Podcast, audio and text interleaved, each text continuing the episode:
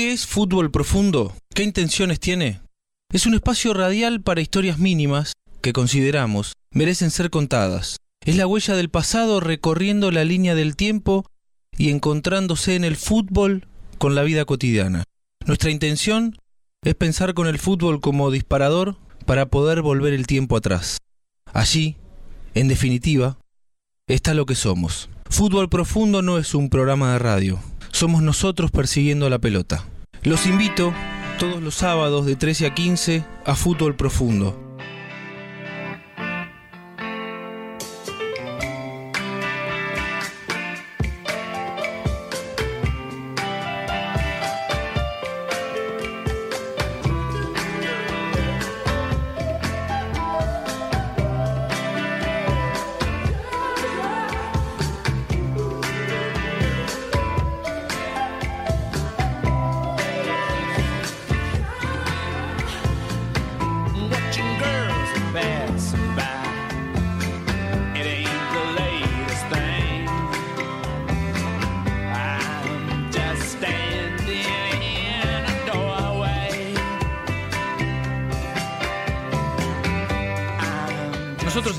Agradeciendo, porque creemos que corresponde.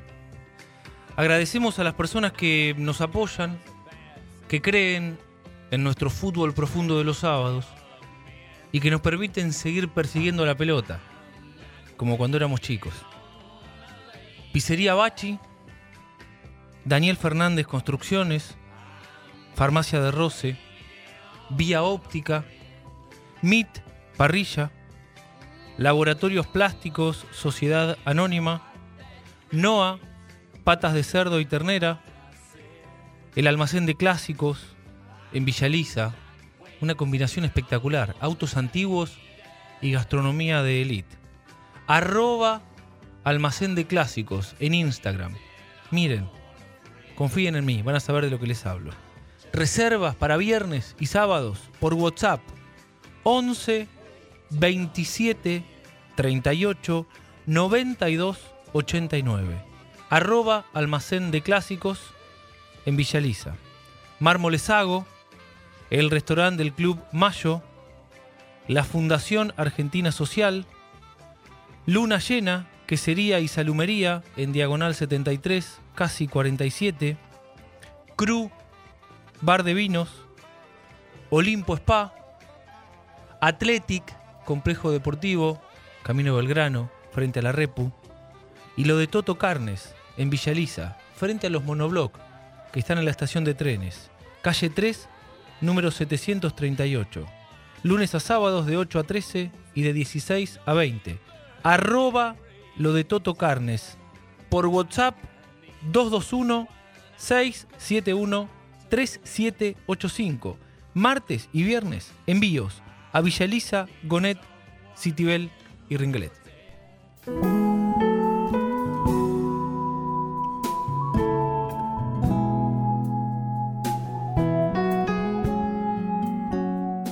El Mundial 78 fue utilizado por la dictadura militar para tratar de ocultar sus reiteradas violaciones a los derechos humanos. En ese momento, los familiares de detenidos desaparecidos del proceso hacían constantes denuncias internacionales que eran recogidas por la prensa de Estados Unidos y Europa. El régimen estaba hackeado y para atenuar este asedio, se aprovechó de la pasión popular que provoca el fútbol en la Argentina. Pero el Mundial 78 no solo fue un gigantesco plan de acción psicológica, también significó un impresionante negociado cuya magnitud aún no pudo ser cuantificada. Se pagaron millones de dólares de más para construir y reformar estadios, para edificar ATC y para lograr que el Campeonato del Mundo se transmitiera en colores. La fiesta inaugural se realizó en la cancha de River Plate, a donde llegaron los tres jefes de la Junta Militar. Durante meses, estudiantes de distintos colegios habían preparado una escenografía que luego fue transmitida a los cinco continentes.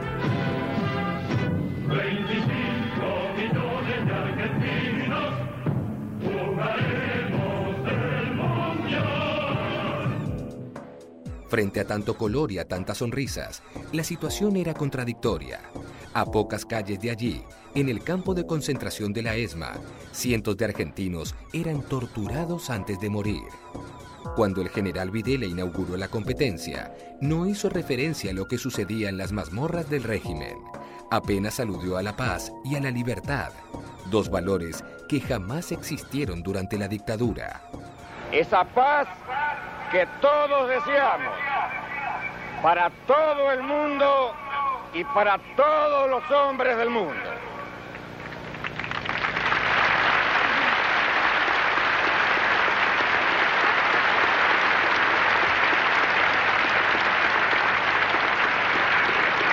Esa paz dentro de cuyo marco el hombre pueda realizarse plenamente como persona con dignidad y en libertad. Escribió el periodista Eduardo Van der Koy en el libro de oro del Mundial, editado en el año 1998, un grito en la oscuridad. Para la dictadura, el Mundial resultó prioritario. Era un tiempo trágico y la fiesta no fue de todos. En Chile, el general Augusto Pinochet consolidaba su poder con un tramposo plebiscito convocado para rechazar las presiones extranjeras. En Uruguay, la dictadura funcionaba con el disfraz de un civil, el insípido Aparicio Méndez. En Brasil, Joao Figueiredo intentaba abrir a la política las puertas del régimen militar. En Paraguay, Alfredo Stroessner continuaba impertérito. En Bolivia, Hugo Banzer empezaba a tambalear por una huelga de hambre de los mineros de estaño. En la Argentina, en ese 1978, las Fuerzas Armadas encaraban una fase decisiva de lo que denominaban la solución final, su eternización en el poder y la definitiva domesticación de la sociedad. El plan tuvo un andamiaje económico que la socióloga Susana Torrado describe como una alianza entre el estamento militar y el segmento más concentrado de la burguesía nacional y de las empresas transnacionales, y otro político asentado en la brutal represión a cualquier conducta popular crítica.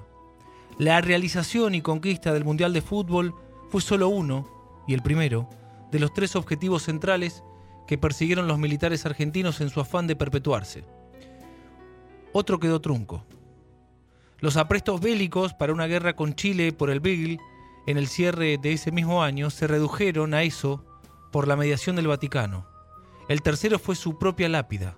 El choque con Gran Bretaña por las Islas Malvinas significó la desintegración del régimen y el retroceso histórico más dramático de las Fuerzas Armadas.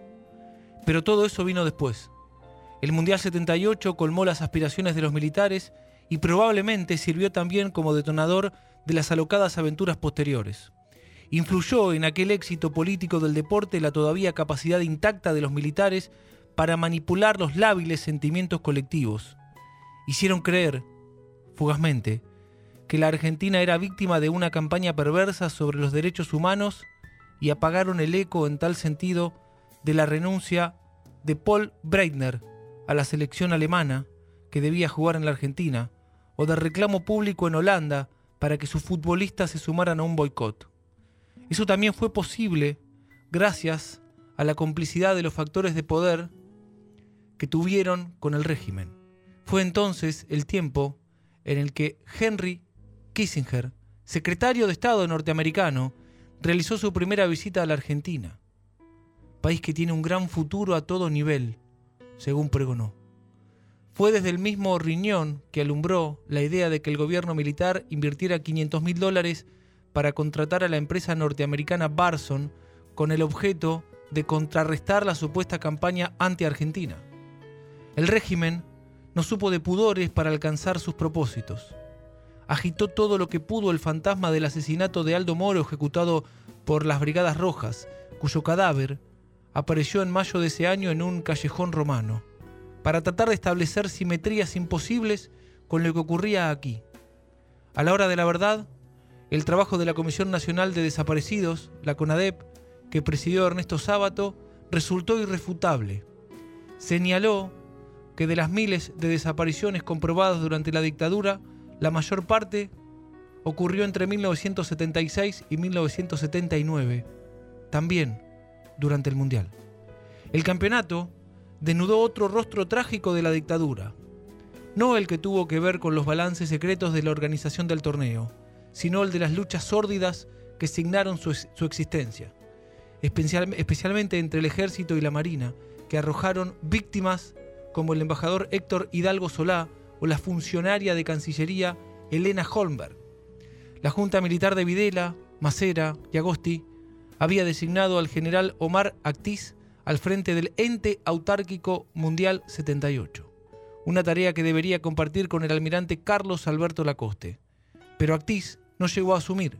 El 19 de agosto de 1976 fue asesinado cuando abandonaba su casa de Wilde en un atentado adjudicado a los montoneros, pero que con los años los servicios de inteligencia del ejército sospecharon que correspondió a un comando de la ESMA. Todas esas historias truculentas, todo el contraste entre dos realidades irreconciliables, la muerte y la, euforia, fue el espejo de la época que sirvió para que Monseñor Vicente Saspe inmortalizara la existencia de una Argentina secreta. Esa que convirtió al Mundial 78 en la entendible fiesta de muchos, pero jamás de todos. ¿Qué pasa, señora? Queremos nuestros hijos, que nos digan dónde, dónde están, están por lo menos. Mi hijo hoy hace 15 Madre meses. ¿Dónde están los bebés? ¿Dónde no que los ¿Por qué no nos dicen a nosotros están. si están vivos, si están muertos? ¿Por qué no nos dicen? Si le buscamos eso nada más. Que nos, respondan nada más, después nos retiramos. Eh, mi hija estaba embarazada de cinco meses cuando se la llevaron. Mi nieto tiene que haber nacido en agosto del año pasado. Hasta ahora no he podido saber nada de él. Lo único que sabemos es que los chicos nacen, pero se los, eh, pero se los dejan en los establecimientos así, este, casas cunas con NN. Y no podemos encontrarnos nunca con nuestros nietos. ¿No ve que dice que tenemos un mundial en paz? El gobierno dice que ustedes son mentirosas. ¿Nosotros somos mentirosas? ¿Qué? ¿Estamos, estamos mintiendo de que, de que los hijos desaparecieron? Está todo, todo comprobado. En el Palacio de Justicia están todos los testimonios. En el Ministerio de Hacienda, el Ministerio de Hacienda tiene todos los testimonios y todas las denuncias. La Policía Federal tiene todas las denuncias. Está todo, todo testimoniado. Eso lo que el gobierno diga, no, no es que dice mentira, miente, miente. Hace dos años que estamos así, dos años. Dice que se autosecuestraron en particular. Allanaron cuatro veces mi casa.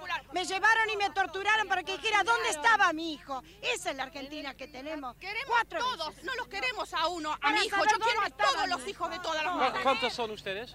Miles, Miles, miles, miles de mujeres, miles, miles, miles en todo el país, miles. Acá somos ¿Y las sabe de lo que acá. ¿Me permite? Nosotros solamente queremos saber dónde están nuestros hijos, vivos o muertos, pero queremos saber dónde están. El televisor en la pecera estaba en una oficina del fondo del tercer piso. Víctimas y victimarios, sentados en sillas o en el piso, discutían en pleno partido si el Beto Alonso debía jugar o no. ¡Vamos, Kempes! Alentaba uno. ¡Dale, pasarela! seguía otro. Gritaron juntos los goles del 6 a 0 a Perú y en el otro extremo del tercer piso, en el sector denominado Capucha, los partidos, a veces, se escuchaban por radio. Lucho, un joven suboficial, ponía al gordo Muñoz. Los detenidos estaban acostados en cuchas formadas por tabiques de madera de baja altura, encapuchados, esposados y con grilletes en los pies. Así, muchos de ellos también gritaron los goles. Lo recuerdo como un momento de libertad, me dijo uno de ellos, en el sótano, aún en pleno partido. Tal vez allí el torturador seguía con su tarea. Todos escuchaban los gritos de gol que llegaban del monumental. El día de la final, los presos de la pecera, que eran usados como mano de obra esclava, vieron el partido sin compañía de represores. Apenas concretada la victoria contra Holanda, el tigre Jorge Acosta, condenado en 2011 a prisión perpetua por sus crímenes como dueño de la vida y la muerte en la ESMA, llegó eufórico y con los brazos levantados. Dio la mano a cada uno de los hombres y un beso a las mujeres. Ganamos, ganamos, decía feliz. La ESMA, el nombre del horror, abrió en 2012 nuevas audiencias para juzgar a 67 imputados para reparar a casi 800 víctimas, dos tercios de las cuales fueron asesinadas en la tercera parte de una megacausa en la que declararán más de mil testigos durante dos años. En abril del 78, sus autoridades decidieron que había que entrevistar a Menotti, César Menotti. El teniente de navío Juan Carlos Rolón y el capitán de corbeta Alberto González partieron a José Cepaz, junto con Raúl Cubas, el preso elegido para arrancarle al técnico alguna declaración pro dictadura. Al entrar en la Fundación Natalio Salvatori, Cubas ve al mismo suboficial que también hacía guardia en la capucha. Y dentro del edificio estaba como anfitrión el suboficial Víctor Cardó, jefe de guardia de capucha. Cubas se ubicó al costado izquierdo de la mesa de Menotti, con Rolón, oficial de inteligencia y torturador, sentado delante suyo. Quería que su familia supiera que estaba vivo. Una foto del diario La Nación, al día siguiente, registró la escena.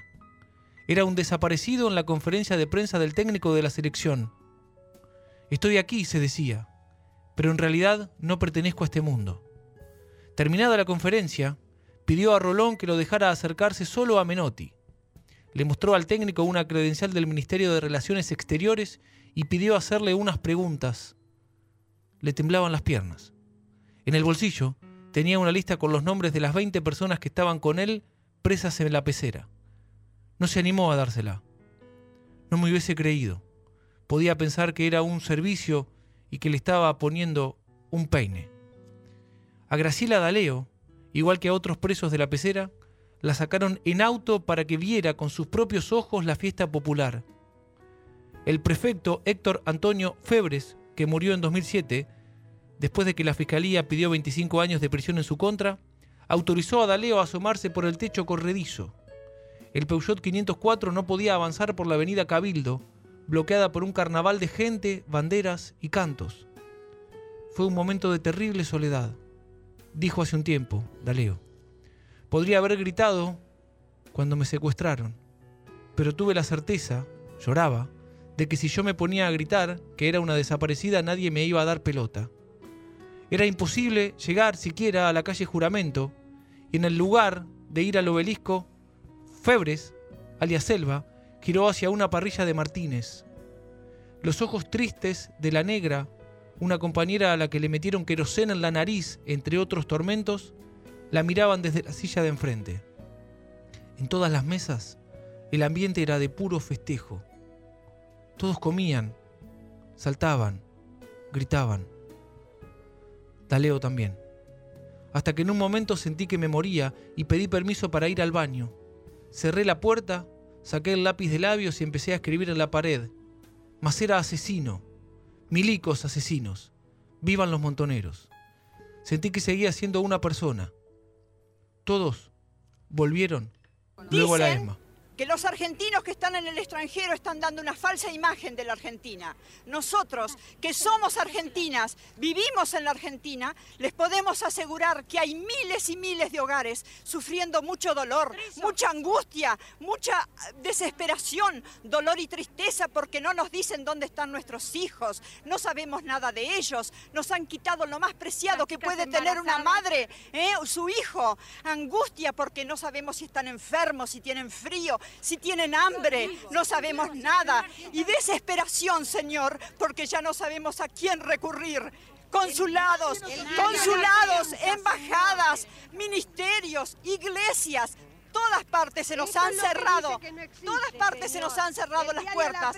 Por eso les rogamos a ustedes, les rogamos a ustedes, son nuestra última esperanza. Por favor, ayúdennos, ayúdennos, por favor, son nuestra última esperanza.